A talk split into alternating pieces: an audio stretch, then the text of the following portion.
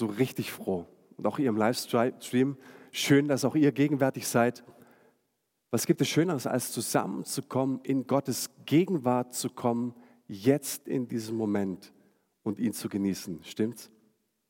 Und warum ich das so sage, ist zum einen, ich empfinde es tatsächlich so, es ist schön, euch zu sehen und hier zu haben, aber zum anderen möchte ich euch sagen, und äh, laut einer Statistik ist es tatsächlich so, dass die allermeisten von euch gleich nicht mehr hier sein werden. Also physisch auf jeden Fall, aber geistig und mental werdet ihr abnehmen. Auf diese Harvard-Studie würde ich nachher zu sprechen kommen, die sagt, dass 47 Prozent aller Menschen, wenn sie jemandem zuhören oder im Gespräch sind, nach einer kurzen Weile abdriften. Meine Frau hat mir gesagt, als ich ihr das erzählt habe, ah, bei dir sind es mehr als 47 Prozent. Naja, und ähm, was passiert? Vielleicht vibriert gleich euer Handy und vielleicht beantwortet ihr gleich eine WhatsApp oder ihr wollt zumindest die Nachricht lesen oder ihr gehört vielleicht zu der Personengruppe, die es unbedingt nötig hat, auf den Instagram-Feed zu schauen, weil du seit zehn Minuten keinen Kontakt zur Außenwelt mehr hattest. Vielleicht bist du beim Mittagessen, wie ich. Ich finde es erstaunlich. Du kannst reden und gleichzeitig über das Mittagessen nachdenken. Das kann ich. Oder du denkst äh, an die To-Dos, die zu tun sind. Oder du denkst vielleicht oder machst dir Sorgen und denkst an die Rechnungen, die zu bezahlen sind. Was auch immer. Ich meine, solange ihr noch hier seid, würde ich total gerne mit euch einen Bibeltext anschauen. Seid ihr noch da? Halleluja. Ihr seid noch da, das ist schön. Lasst uns diesen Text gemeinsam betrachten. Ich bin letzte Woche auch schon drauf eingegangen. Ähm, es war Jesu erstes Wunder, das er gewirkt hat. Und es geschah auf einer Hochzeit. Ich möchte mit euch heute einen kleinen, einen anderen Aspekt betonen von dieser Hochzeit. Es war sozusagen auch ein richtig peinlicher Moment für den Gastgeber. Äh, Im antiken Orient warst du kurz davor, dein Gesicht zu verlieren, weil du schmeißt eine Party, ist ein berauschendes Fest und es waren keine Geizhälse, sondern da kommt alles zusammen. Nicht nur die Sippe, sondern das ganze Dorf. Da fragst du nicht, sollen wir die einladen und das lohnt sich nicht, dann laden wir aus. Da kommen alle zusammen und jetzt drohte die Party zu kippen. Der Wein ging aus. Die Mutter von Jesus, wie die Frauen natürlich so sind, sensibel, die spüren das nach und sie sagt zu Jesus, Jesus, ich glaube, du musst was tun. Hier wird es gleich super peinlich. Und auf diesen theologischen Aspekt gehe ich nicht ein, aber was macht Jesus? Das Praktische, er ruft die Diener zu sich und er sagt, hey, nehmt diese Krüge, da gingen so 20 bis 30 Gallonen rein und füllt sie mit Wasser. Und dann heißt es da im Johannesevangelium Kapitel 2, tut etwas davon in ein Gefäß und bringt es dem, der für das Festessen verantwortlich ist. Sie brachten dem Mann ein wenig von dem Wasser und er kostete davon. Es war zu Wein geworden. Er konnte sich nicht erklären, woher dieser Wein kam. Nur die Diener, die das Wasser gebracht hatten, wussten es. Er rief den Bräutigam und sagte zu ihm, jeder andere bietet seinen Gästen zuerst den besseren Wein an und wenn sie dann reichlich getrunken haben, den weniger guten. Du aber hast den besseren Wein bis zum Schluss zurückbehalten. Soweit die neue Genfer Übersetzung. Und ich dachte, es steht tatsächlich so, wie es dort geschrieben ist in der letzten Zeile. Das heißt, du hast das Beste bis zum Schluss aufgehoben. Wenn du aber wirklich ins Wort Gottes schaust, in den Urtext, also in das Griechische, da steht was anderes und da steht, du hast den besten Wein bis jetzt aufgehoben. Und ich bin sicher, dass ihr mit mir übereinstimmt, wenn ich sage, es ist ein großer Unterschied, ob ich erzähle, dass das Beste zum Schluss kommt oder das Beste jetzt kommt. Der Titel meiner Predigt lautet, Deine besten Tage sind jetzt. Amen. Hey, vielleicht schaust du mal die Person neben dir an oder hinter dir und sagst ihr, deine besten Tage sind jetzt. Sag's ernsthaft, guck ihr tief in die Augen und sag, deine besten Tage sind jetzt. Dankeschön. Aber übertreibt es auch nicht. Okay, authentisch bleiben. Falls ihr gerade zu uns stoßt oder du hast vielleicht nicht mitbekommen, wo wir uns gerade befinden in der Predigtreihe, wir sind gerade in der Serie Der bessere Weg und wir betrachten uns das Leben von Jesus, nicht nur die Wahrheit, die er gelehrt hat, sondern tatsächlich auch, wie er gelebt hat und wie er geliebt hat. Ganz praktisch. Also er ist der Weg.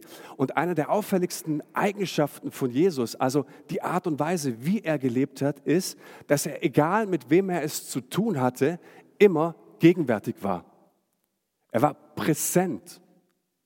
Er begegnete den Menschen und er war zu 100 Prozent bei den Menschen. Ne?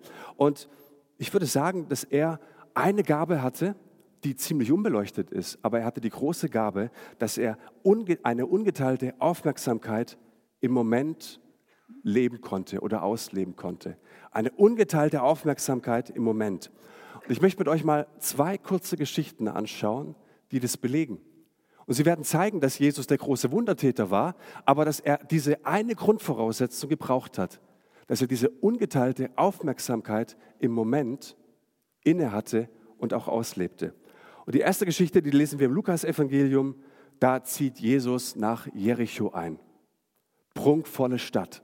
1400 Jahre zuvor fielen die Mauern Jerichos.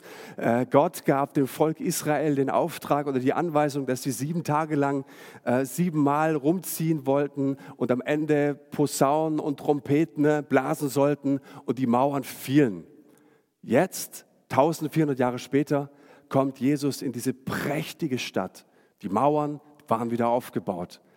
Äh, ich weiß nicht, wie es euch geht. Wann wart ihr das letzte Mal in einer Großstadt? Mögt ihr Großstädte? Ich mag sie für einen Tag. Du gehst in eine Großstadt und du bist beeindruckt von den Gebäuden, bist beeindruckt vielleicht auch von der Lautstärke und von all den Dingen, die so auf dich einprasseln. Ich mag das total, aber es ist auch laut. Und genauso ging es Jesus. Er geht nach Jericho hinein und es war einfach mal alles, wow, Mann, hey, so viele Eindrücke. Und dann steht da auch noch zusätzlich, dass eine große Menschenmenge nicht nur da war, sondern diese große Menschenmenge zog seine Aufmerksamkeit. Jesus, Jesus hier, Jesus da, ich brauche dich. Und dann gab es diese eine Stimme, die alles übertönte von dem blinden Bartimäus. Der saß da irgendwo am Straßenrand und er schrie, sagt uns das Wort äh, im Griechischen, so. Er schrie, Sohn Davids, erbarm dich meiner. Und er schrie nochmal. Und Jesus nahm diese eine Stimme wahr. Und er geht zu diesem armen, blinden Bettler, zu diesem Ausgestoßenen, zu diesem, was kümmerst du dich um den, sagten die Jünger. Hey, weißt du nicht, dass Jesus eine volle Agenda hat? Weißt du nicht, dass Jesus unterwegs ist? Weißt du nicht, wer wir sind, wie wichtig Jesus ist? Hast du unsere Abzeichen nicht gesehen? Aber ist Jesus völlig egal. Er weist sie zurecht und er geht auf diesen blinden Mann und er fragt ihn, was soll ich dir tun? Und er sagt, ich habe mein ganzes Leben nichts sehen können. Ich bin mein ganzes Leben ausgestoßen. Kannst du mich heilen? Und Jesus spricht dieses eine Wort und er sieht. Und ich finde es so genial. Aber ich sehe an diesem Wunder diese eine große Voraussetzung, wenn er genauso busy gewesen wäre wie seine Jünger, wäre er dran vorbeigegangen. Und dann siehst du die nächste Geschichte wieder in Jericho. Jetzt haben wir einen anderen Typen, nämlich einen ganz, ganz schrägen Vogel, die meist gehasste Person Jerichos. Der hat ein Fadenkreuz auf der Stirn gehabt, keiner konnte ihn leiden. Und es ist untertrieben, wenn ich das sage. Das war, und wir kennen ihn aus dem Kindergottesdienst, selbstverständlich, Zachäus. Kleiner Giftzwerg, zockte die Leute ab. Also überleg mal, du fährst morgens hier ins Konzerthaus oder im Kongresszentrum zum Gottesdienst. Du gehst bei Zachäus vorbei und Zachäus sagt, pass mal auf, 17 Euro für die Römer und 5 für mich, also 23. Ja, cool. Und dann fährst du zurück und Zachäus sagt auf einmal bei der Rückfahrt 28. Und ich sage, vorhin warst du 23. Dann sagt er, Baby, sorry. Ganz kurz, ich habe noch den Ingwer-Shot, habe ich ganz vergessen. Machen wir nachher, okay? So, Ingwerstadt Challenge. Auf jeden Fall, ähm, Zach, ähm, Zachäus war eine ganz, ganz üble Type. Jesus geht wieder nach Jericho. Und es steht wortwörtlich, er war unterwegs. Busy, Terminkalender, seine Manager, die schauten, dass die Kinder und die Alten und die Kranken ihn nicht so belästigen, okay? Und jetzt steigt dieser Mann auf den Baum, weil er klein ist und nichts sehen konnte. Und auch ihn sieht Jesus. Warum? Da schreien doch so viele um ihn herum. So viele wollen seine Aufmerksamkeit. Und er geht aus diesem Zachäus zu. Und er nennt ihn beim Namen und sagt, Zachäus, du, ich will dich. Ich will bei dir Mittag essen. Komm runter. Zachäus, außer sich. Der geht in sein Haus, bereitet ihm Mahl. Und schade ist, dass wir überhaupt nicht wissen, was sie dort gesprochen hatten. Aber auf einmal, während sie essen, während er in der Gegenwart des Sohnes Gottes ist, bricht es aus ihm heraus. Und er sagt, oh Mann, ich habe so viele Leute belogen und betrogen. Ich bin schuldig geworden an so vielen. Ohne dass Jesus ihn am Kragen packte und sagte, du Sünder, komm endlich zur Vernunft. Nein, in der Gegenwart des Sohnes Gottes war er bereit zu sagen, ich gebe die Hälfte von allem, was ich habe und jeden, den ich abgezockt habe, gebe ich das Vierfache. Und Jesus sagt wortwörtlich zu ihm, heute ist Gottes Rettung in dein Haus gekommen. Weißt du, wann du Gottes Rettung für deine Situation erlebst? Nicht in deiner Panik, dass du ständig in die Zukunft lebst. Nicht in deiner Panik, dass du irgendwie deine Vergangenheit verdrängst sondern in der Gegenwart des Sohnes Gottes ist Rettung zu dir gekommen. Und das fand ich gar nicht so schlecht. Jesus lebte in dieser absoluten Gegenwart, in diesem Vertrauen. Und er war ein Meister. Er wusste, dass er dem Vater nur in der Gegenwart begegnen konnte. Deswegen stieg er morgens auf einen Berg. Er brauchte diese Ruhe, er brauchte diese Abgeschiedenheit, weil er sagt, ich kann meinen Auftrag nur leben, wenn ich in der Gegenwart des Vaters bin und von ihm lerne. Er war im Augenblick präsent und eigentlich möchte ich auch so sein. Ich weiß nicht, wie es euch geht. Ich bereite mich auf so eine Predigt vor und ich denke mir, come on, das ist es. Das ist es wirklich. In der Gegenwart präsent sein. Jesus, ähm, ich laufe durch den Lidl, durch Kaufland, durch die Schlosserkarten, keine Ahnung, ich gehe zum Arzt und ich möchte einfach, dass du mir Gedanken über Menschen schenkst. Das wäre doch ein Traum, oder? Was heißt wäre? Das ist Gottes Gedanke über unser Leben. Ob wir bei der Arbeit sind, hey, dass Gott spricht über Menschen und dass du mit ihm verbunden bist. Was für starke Gedanken. Und soll ich dir was sagen? Mein Wort sagt, oder die Bibel sagt, dass Christi Geist in dir lebt. Du hast seine Mentalität. Du hast sein, seine Fertigkeiten in dir, weil Christi Geist in dir lebt. Und dann frage ich Gott, Gott, ich möchte in deinem Tempo gehen. Ich möchte in diesem Tempo deiner Gnade unterwegs sein. Ich möchte in diesem ungezwungenen Rhythmus deiner Gnade unterwegs sein. Bitte helf mir dabei. Ich möchte mich auf dich einlassen und vor allen Dingen möchte ich da sein, wo meine Füße sind. Und ich möchte ehrlich gesagt nicht nur für die glücklichen Momente in meinem Leben leben. Kennst du das so? Wir sehen uns zu den Berggipfeln, so diese, diese, wow, da kommt was und da lebe ich wochenlang drauf zu. Ähm, ich möchte auch präsent sein in den nervigen Momenten, in den Momenten, die weniger attraktiv sind, die mehr Strom ziehen. Und ich frage mich, wie viele von euch gerade solche lästigen Momente erleben, die man sich eigentlich so gerne wegwünscht, die man gerne wegdrückt, die man gerne wegbetet und sagt, Gott, wenn es dich wirklich gibt, weg damit. Aber was wäre, wenn wir diese Momente tatsächlich annehmen und sagen, Gott, wo ist deine Gegenwart? Wo bist du hier? Was ist deine Message in dem Moment, den ich am liebsten gerne kicken würde? Ich zum Beispiel komme nach Hause und ey, Families, ihr Eltern, jetzt mal Hand aufs Herz, Real Talk, okay? äh, beziehungsweise Tacheles. Ich wünsche mir seit acht Jahren ein schönes, aufgeräumtes Haus, wenn ich nach Hause komme. Du kommst nach Hause und denkst so, hey, ich würde mal nicht gleich immer saugen müssen und ich meine, mein ganzer Rücken ist schon kaputt mittlerweile, weil du dich ständig nach Spielzeug und so weiter und mittlerweile ist schon so ein richtig militärisch-diktatorischer Ton zu Hause. Wir haben alles probiert, aber es ist immer so. Und irgendwie werde ich den Gedanken nicht los, dass es erst besser wird, wenn die Kids aus dem Haus sind. Stimmt's? Du kennst es einfach. Und dann denkst du so, Mann, wenn die Kinder irgendwann mal aus dem Haus sind, dann wird es richtig schön zu Hause. Ich fühle mich wohl und du hast schon hunderttausend Mal gesagt, das Sofa ist keine Turnstation und die Sessellehnen bleiben, wo sie sind und die Kissen auch und die Decken bleiben jetzt mal zusammengefaltet. Es ist eine Katastrophe. Aber wenn wir irgendwann mal dann alleine sind und dann träumst du von Momenten in der Zukunft, und so geht es mir auch mit vielen anderen Dingen. Aber meine Befürchtung ist in diesem Moment folgende. Dass ich heute von Momenten träume, die ich morgen mit hoher Wahrscheinlichkeit verpassen werde. Seid ihr bei mir?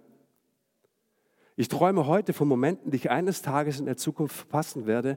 Warum? Weil ich nicht gelernt habe, in der Gegenwart zu sein. Und Jesus war voll auf den Augenblick ausgerichtet. Ihr seid noch da, oder? Ihr seid, seid besser als diese Statistik, meine Güte.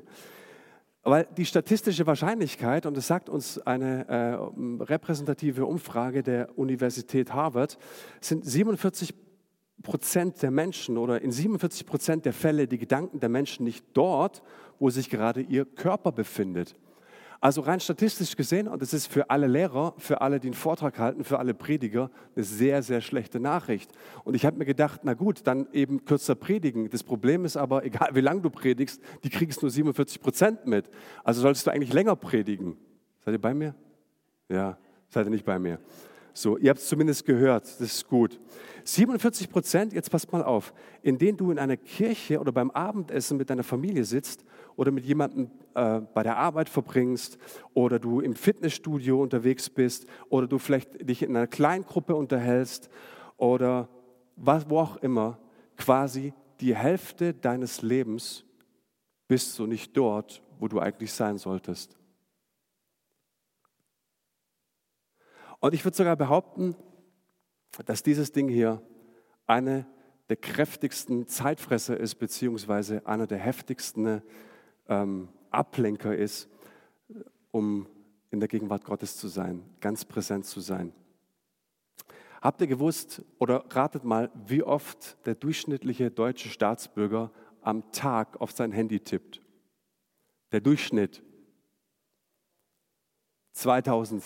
2617 Mal. Jetzt weiß ich aber, dass ihr definitiv nicht der Durchschnitt seid. Ihr seid keine durchschnittlichen Menschen. Einige von uns. Vielleicht sind es 3000 Mal. Ich weiß nicht, wie oft ich während der Predigt schon hier jetzt drauf getippt habe, aber es ist sehr, sehr oft. Und was machen wir? Wir schauen irgendwelche blöden Katzenvideos an, die uns jemand schickt. Oder irgendwelche Verschwörungsvideos. Oder irgendwelche Propheten, die wieder was ganz Wichtiges für die Christenheit zu sagen haben in diesen Zeiten. Oder du checkst deine Likes und die Klicks und was auch immer. Und wenn ich nicht am Telefon bin, dann spiele ich andere Spiele. Das sind so gedankliche Spiele mit dem Verstand. Und wie heißen diese Spiele? Das erste Spiel, also eins von zwei, das ich immer wieder spiele, ist dieses eines Tages, wenn. Also ich habe es eben schon erwähnt, wenn die Kinder mal aus dem Haus sind. Eines Tages, wenn ich mal meinen Schulabschluss habe. Eines Tages, wenn ich dann mal verheiratet bin. Eines Tages, wenn wir dann mal Kinder haben. Eines Tages, wenn wir dann mal ein Haus haben und in Rente sind und so weiter. Aber ganz ehrlich, dieses, je älter du wirst, desto schlechter funktioniert dieses Spiel, oder? Eines Tages, wenn. Und ich glaube, dass so viele von uns buchstäblich durchs Leben gehen und sie wünschen sich den gegenwärtigen Moment weg. Dieses Spiel ist nichts anderes, als dass du dir den gegenwärtigen Moment einfach wegwünschst. Wir wünschen uns weg, was wir jetzt gerade vor uns haben. Und wir haben keine Sicherheit und keine Garantie, ob das, was wir uns wirklich wünschen, auch wirklich eintrifft. Und ich sage mir, hey, verpasst doch nicht das, was du jetzt hast, um das zu erreichen, was du später mal willst. Jesus, und ihm folgen wir, er hatte diese Eigenschaft und diese Fertigkeit, ganz im Augenblick zu sein. Und das zweite Spiel, also wenn ich nicht das Wenn-Dann-Spiel spiele, ist es oft dieses Was wäre wenn-Spiel. Also das eine ist dir wünscht dir was Spiel, das andere ist dieses Ich sorge mich in die Zukunft. Ja? Was passiert wenn? Was wäre, wenn Omikron jetzt doch gefährlicher wird als alles andere? Du wirst völlig jaloux. Und, und ich bin zum Beispiel jemand, ich verfolge das total gerne, was gerade läuft, aber ich merke irgendwie, du wirst ja völlig kirre. Es ist gar nicht mehr die Frage, ob ich daran interessiert bin, aber wenn du manchen Stimmen zuhörst, ich meine, das Ding frisst uns bald alle auf. Das frisst uns. Das kommt, das ist groß wie eine Bulldogge, Omikron. Das frisst uns auf. Vielleicht so groß wie ein Löwe. Was wäre, wenn? Und dann bist du ständig in diesem Sorgenstrudel. Und was ist, wenn das passiert? Was ist, wenn ich den Test nicht bestehe? Was ist, wenn ich nicht auf eine gute Uni komme? Was ist, wenn ich keinen guten Job habe? Was ist, wenn ich keinen guten Ehepartner finde?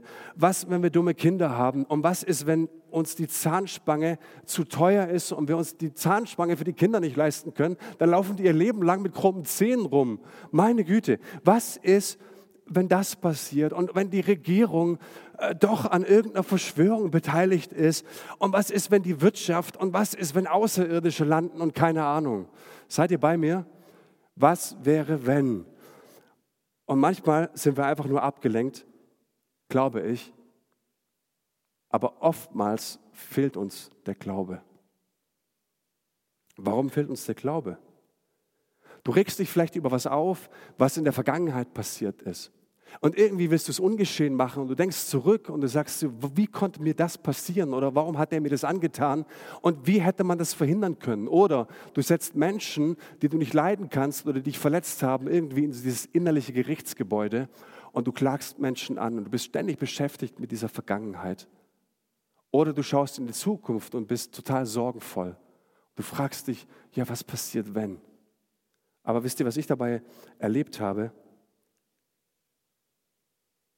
Dass wir nur dann im Augenblick präsent sein können, wenn wir die Vergangenheit, die wir nicht ändern können, aufgeben und Gott eine Zukunft anvertrauen, die wir nicht kontrollieren können. Deine Vergangenheit kannst du nicht mehr ändern und deine Zukunft kannst du nicht kontrollieren. Und das ist der Punkt. Da gibt es einen ganz schönen Spruch, haben wir im Schild zu Hause. Gott kennt dein Gestern. Hey, er hat für alles bezahlt. Er liebt dich. Und er möchte, dass du über deinem Gestern verstehst, dass er Versöhnung gebracht hat. Dass du dich mit Situationen und Menschen und Personen versöhnen kannst. In ihm ist das ganze Potenzial. Und du kannst ihm dein Heute geben, weil er für deinen Morgen sorgen wird. Egal was kommt, er sorgt für deinen Morgen. Und ich komme so langsam zum Ende. Seid ihr noch da? Mega. Jakobus, der Bruder von Jesus, der schreibt uns im Jakobusbrief Kapitel 4. Und ich habe den immer ein bisschen fälschlich gelesen, diesen Text. Ich lese euch mal vor. Nun zu euch, die ihr sagt, heute oder spätestens morgen werden wir in die und die Stadt reisen. Wir werden ein Jahr lang dort bleiben, werden Geschäfte machen und werden viel Geld verdienen. Habt ihr euren Sommerurlaub geplant schon? Schon gebucht? Wir ja. Ja, Mist. Was sagt er jetzt? So, hat er ein Problem mit Geld verdienen? Nee, hat er nicht. Ich glaube nur, dass die eine Frage, die er hier stellt, ist, was ist eigentlich dein Leben? Weißt du, was dein Leben ist? Und dann fährt er weiter in 14, dabei wisst ihr nicht einmal, was morgen sein wird. Was ist schon euer Leben? Ein Dampfwölkchen seid ihr, das für eine kleine Weile zu sehen ist und dann wieder verschwindet. Ich dachte mir, was meint er für ein Dampfwölkchen? Schon mal drüber nachgedacht? Ich habe mir gedacht, was wäre, wenn er mit Dampfwölkchen Folgendes meint?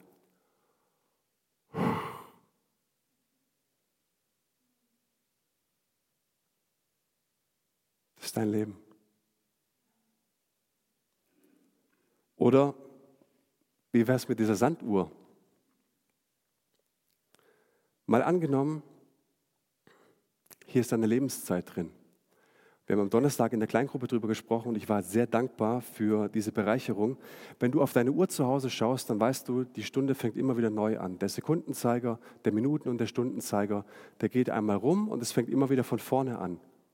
Aber eigentlich ist es trügerisch, weil wir ehrlich gesagt Zeit nicht zurückholen können und weil nicht immer automatisch alles von vorne anfängt, sondern die Sanduhr ist doch das Eigentliche, worum es geht. Und drei Gedanken habe ich, drei kurze Gedanken zu dieser Sanduhr. Das eine, was mich dabei wahnsinnig macht, und es macht mich wirklich wahnsinnig, dass sie jetzt gerade so schnell fließt. Also du kannst dagegen klopfen oder irgendwie, hey, mach nicht so, nicht so Stress, wir haben doch Zeit. Die fließt.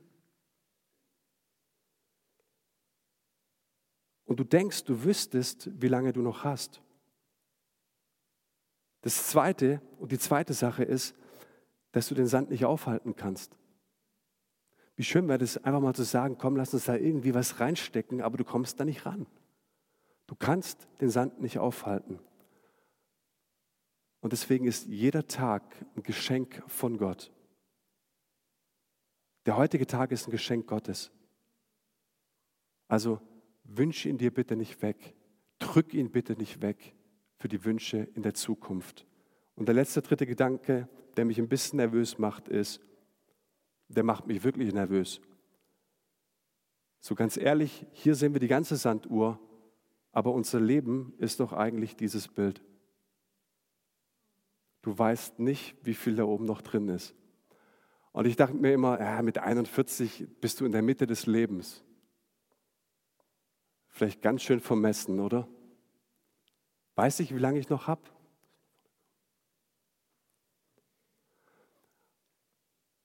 Und damit möchte ich, ich weiß nicht, wie es dir geht, vielleicht macht es mir Angst. Also mir bringt es ein kleines bisschen Bedrückung, aber ich meine, es ist halt so. Und was es mit mir macht, ist tatsächlich, hey, warum soll ich so vielen Gedanken in der Zukunft nachrennen? Warum diese Pläne machen? Wir machen hier Geschäfte, wir machen dort Geschäfte. Ist Jahresplanung gut? Selbstverständlich ist Jahresplanung gut.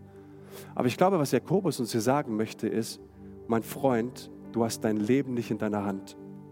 Und wenn du glaubst, dass du dein Leben, dein Terminkalender, alles, was du besitzt, dass es dein ist, dann täusch dich nicht. Du hast vielleicht im Einzelnen richtig gerechnet, aber im Gesamten völlig falsch. Und ich würde gern mit euch gemeinsam jetzt am Ende aufstehen, weil uns Psalm 118, und damit haben wir angefangen, sagt, dies ist der Tag, den der Herr gemacht hat. Und wir haben eine Möglichkeit an diesem Tag, die uns Gott gibt. Was ist diese Möglichkeit? Also lasst uns freuen und fröhlich sein. Und wenn du heute keinen Grund findest, zu feiern und glücklich zu sein,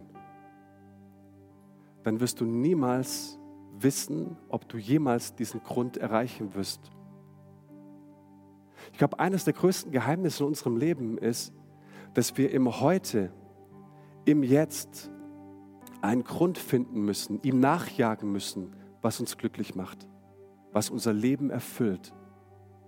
Und wenn du jetzt nichts hast in diesem Moment, an diesem Heute, und wenn du dir alles wegwünschst und wegdrückst auf ein Morgen, auf ein Übermorgen hin, dann lebst du auf etwas hin, was dir Gott niemals zugedacht hat. Weil deswegen sagt uns Jesus auch ganz klar, hey, heute, der heutige Tag hat seine eigene Mühe. Bleib im Heute, bleib im Jetzt. Bist du auch so jemand wie ich, der auf diese großen Bergmomente hinlebt? Auf diese Wahnsinnsmomente?